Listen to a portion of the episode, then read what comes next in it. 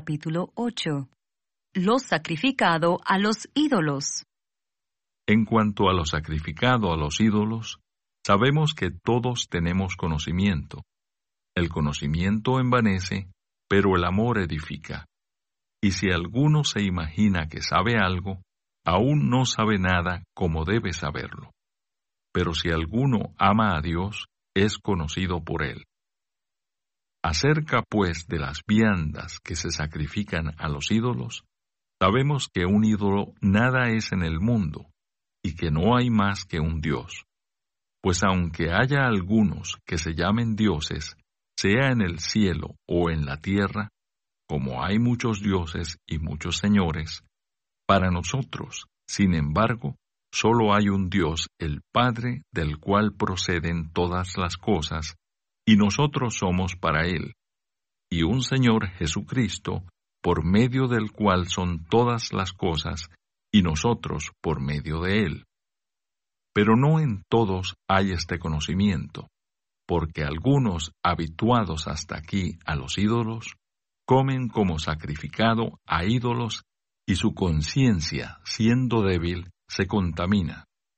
Si bien la vianda no nos hace más aceptos ante Dios, pues ni porque comamos seremos más, ni porque no comamos seremos menos.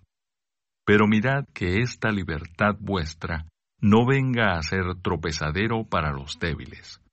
Porque si alguno te ve a ti, que tienes conocimiento, sentado a la mesa en un lugar de ídolos, la conciencia de aquel que es débil no será estimulada a comer de lo sacrificado a los ídolos? Y por el conocimiento tuyo se perderá el hermano débil por quien Cristo murió. De esta manera, pues, pecando contra los hermanos e hiriendo su débil conciencia, contra Cristo pecáis. Por lo cual, si la comida le es a mi hermano ocasión de caer, no comeré carne jamás, para no poner tropiezo a mi hermano. Comentario de Mateo Henry sobre 1 Corintios capítulo 8. El peligro de tener una alta presunción de conocimiento. Versos 1 a 6. La travesura de ofender a los hermanos débiles. Versos 7 a 13. Versículos 1 al 6. No hay prueba de ignorancia más común que la presunción de conocimiento. Se puede saber mucho, cuando nada se sabe con un buen propósito. Y aquellos que piensan que saben algo, y se vuelven vanos al respecto, son los que tienen menos probabilidades de hacer un buen uso de sus conocimientos. Satanás lastima tanto a algunos al tentarlos a estar orgullosos de los poderes mentales, como a otros, al atraer a la sensualidad. El conocimiento que infunde al poseedor y lo vuelve confiado es tan peligroso como el orgullo engreído, aunque lo que sabe puede ser correcto. Sin santos afectos, todo conocimiento humano no tiene valor.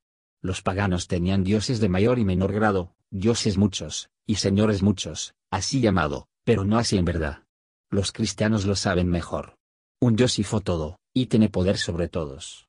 El único Dios, incluso el Padre, significa que la deidad es el único objeto de toda adoración religiosa, y el Señor Jesucristo denota la persona de Emmanuel, Dios manifestado en la carne, uno con el Padre y con nosotros, el mediador designado y Señor de todos, por quien venimos al Padre, y por quien el Padre nos envía todas las bendiciones por la influencia y obra del Espíritu Santo.